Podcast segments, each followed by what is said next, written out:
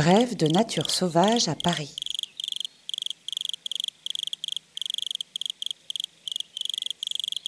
Aujourd'hui, le grillon des bois.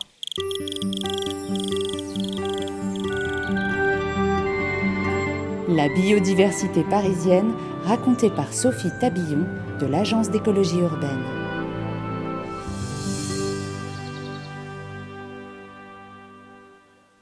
Comme son nom l'indique, le grillon des bois est une espèce forestière commune. Il fréquente les lisières et les clairières ou des terrains ensoleillés secs, éventuellement parsemés de buissons. À Paris, ce grillon est présent dans les bois de Boulogne et de Vincennes. Ce petit orthoptère de moins de 12 mm, à la tête ronde et au corps entièrement brun noir, possède un motif distinctif plus clair en forme de W entre ses yeux. Ses ailes très courtes, à peine la moitié de son abdomen, ne lui permettent pas de voler mais c'est avec ses puissantes pattes arrière qu'il se déplace en sautant. Deux filaments, appelés cerques, situés à l'extrémité de l'abdomen, lui permettent de se situer dans son environnement, tout comme ses longues antennes.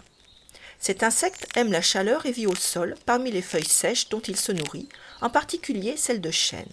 Détrivore, il participe à la formation du sol forestier, la litière. Le grillon des bois figure au menu d'un grand nombre d'espèces insectivores les araignées comme la pisore admirable, les petits mammifères tels que la musaraigne musette ou les amphibiens comme le crapaud commun. Pour échapper à ces nombreux prédateurs, le grillon fuit en bondissant ou en pratiquant la tactique de l'immobilisme. Une récente étude montre que dans un espace exigu, en présence de la pisore admirable, le grillon des bois augmente ses chances de survie en se goinfrant de végétaux. Plus il est gros, plus il intimide sa prédatrice. L'espèce est active de jour comme de nuit. Son chant caractéristique permet de le repérer.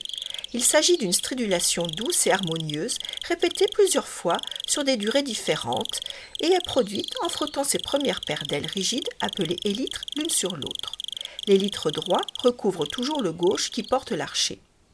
Le grillon des bois peut être entendu en hiver, dès février, si la température monte suffisamment. Ce chant sert à la fois à marquer son territoire et attirer une femelle. Celle-ci possède un mince ovopositeur rectiligne long de 5 à 7 mm, ressemblant à un sabre, un organe situé à l'extrémité de l'abdomen qu'elle enfouit dans le sol pour déposer ses œufs. Leur développement se déroule sur deux ans.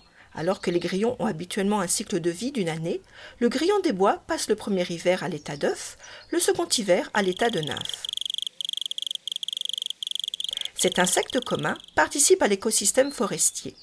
Recycleur de matière organique, source de nourriture pour ses prédateurs, il est un maillon essentiel dans les chaînes alimentaires.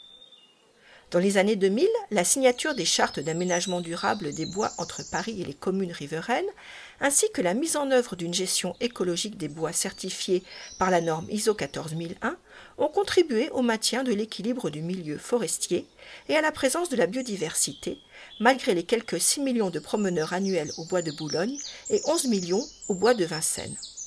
La préservation de ces deux réservoirs de biodiversité de 1800 hectares aux portes de Paris a permis l'enrichissement de la diversité faunistique et floristique. Dans ces deux sites, le nombre d'espèces inventoriées s'est accru et résonne du doux chant des grillons.